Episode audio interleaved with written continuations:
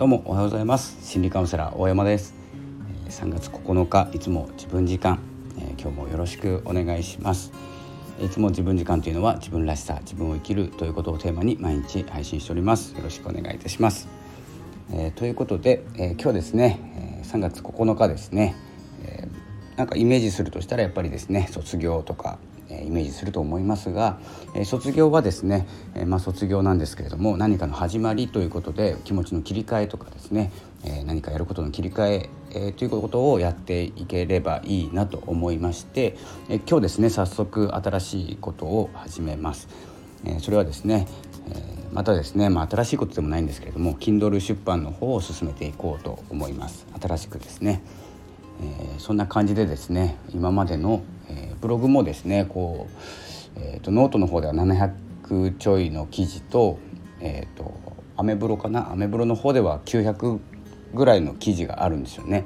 で、えー、いつまでもですねこう眠らせておくとかですね、えー、前に言ったことがですね今の時代にもですね使えることってあるんですよね。でもお金の考え方とかビジネスとか流れでいくと、まあ、この書いてあった記事が2019年ぐらいなんですけど2018年の末から、えー、ぐらいの記事なんですけどまだまだですねこう眠らせておくのはもったいないなと思って、えー、その時書いていた自分を思い出す意味でもですねリライトをかけて、えー、Kindle 出版しようと思っております。なのでちょっと行ったり来たりする内容になるかもしれないんですけども、えー、つなぎを考えながら記事自体はできているので、えー、新しく、えー、こう大きな、まあ、本になってですね書籍になって、えー、皆さんのもとに届くとかですね自分も見れるようになるこんなこと考えてたんだなっていうのが振り返れるような、えー、一冊になると思います。なのでこの記事数からいくと、えー、全部ですね1,500から2,000文字ぐらい短くても1,000文字ぐらいあるので、えー、結構な長さになるんじゃないかなと思います。でまあ記事をですね、まあ、リライトかけて、えー、リライトかけていくんですけどすればおそらくまあ、今日中にですね。今日書き始めてというか修正始めて今日出せるぐらいのスピード感でいけると思います。よければですねブログ書いてる方はやってみましょう。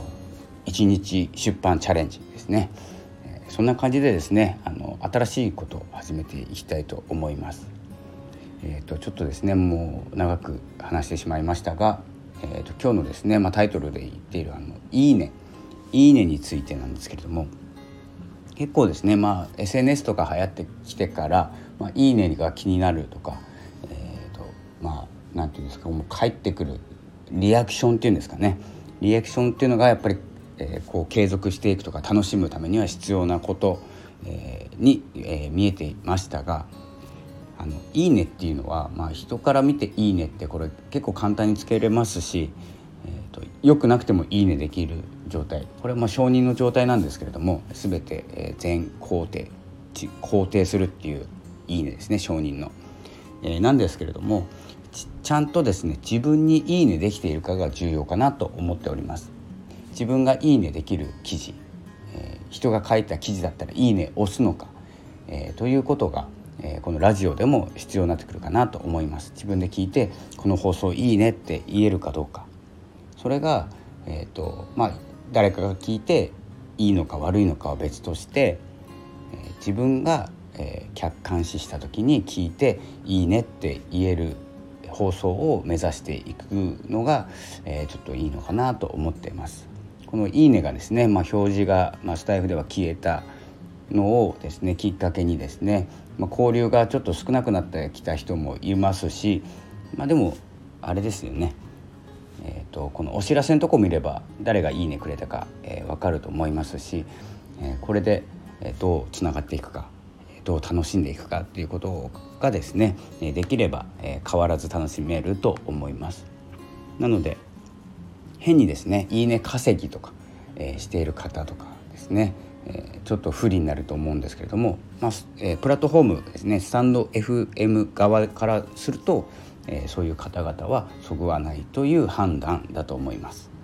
なので、えー、しっかりと交流を取る、まあ、ライブをしてですねライブ推しですのでライブをして交流をするということが、えー、スタンド FM が求めている、え配信者なんじゃないでしょうかということでですね、えライブをしないお前が何を言うんだっていうですね、え言われそうですけれども僕はですねまあ、断固としてライブをしないというですねやり方でやっております。いつも思うんですよ。やろうって。やろうと思うんですけどやっぱりですねあの人が集まらないのもありますし何人かですね、まあ、コミュニティ入ってますので、えコミュニティのメンバーとかも来てくれたり、えー、立ち寄ってくれたりで声かけてくれたりするんですけどなんせですねやっぱりあのコミュ障なんですよ。コミュ障なんであのこうコミュ障で、まあ、HSP なんでこれ言ったらどうなるんだろうとかですねいちいち考えるのがちょっと面倒いんですよ僕の場合。なのでこう一方的に収録してしまうものがいいのかなと思ったりしてます。で今日ですねノートの方でノートってあのクリエイターブログみたいなノート知ってますか？そこで、えーと、サークルも作ろうと思ったんですけどなんせあのコミュ障なんでなんか受け答えできなかったらどうしよう、まあ、コミュニティ入ってるからあれなんですけど、まあ、そんなわけねえだろうって思うかもしれないんですけど自分の、えーと、本拠地で、えー、なんていうんですかね運営するとなるとまた話は別だなと思って、えー、そこを有料化のサークルにしようと思ったんですけど、えーと、マガジンに変えました。マガジン有料マガジンを作って、えー、それを定期購読していただくという形で、えちょっとですね活動を広げていこうかなと思っております。なので、えここはですね、まあ、お金を稼ごうとしだしたなって思うかもしれないんですけどあのやっぱりですねこう活動していると少しぐらいはですねあの収益を手にして何かに使うっ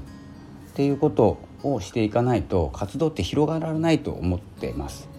特に副業としてとかちゃんとメインの仕事をしていてこうブログを書いたりラジオを撮ったりしている方はですね何か、まあ、目標ってあると思うんですけどあの、まあ、お金が全てじゃないんですけどそれが毎日やっていることプラスアルファのちょっとのことで、えーと、活動が広がるんでしたら、やっていった方がいいかなと思ってですねあのそういうところも、え、どんどんえーとですね、見える化していくというかですね自分で試しにやってみるということが大事かなと思います。おそらくですね最初は誰も読まないと思いますしえー、なんでそんなことやってるんだとかですね、まあ、ノートに金額つけた瞬間にですねフォロワー減りますから、えー、結構。なので、えー、ただですね毎日やっていることに本当にですね価値ある行動にしていくためには、え何か行動を起こさないといけないということで、え始めました、えということでこういうチャレンジとかですね、まあ、このこう何ですか金額をつけるっていうのも応援する応援のできるスタイルを作るっていうのにもつながるんですよね。このクリエイターを応援したいなと思ってもですねどうやってこう応援していいのか商品を買えばいいのかとなるとなかなか重たいんですよ商品を買うとかサービスを受けるとなると。で簡単にこう応援できる仕組みを作ることで応援しやすさで応援してると人って嬉しいじゃないですか自分も。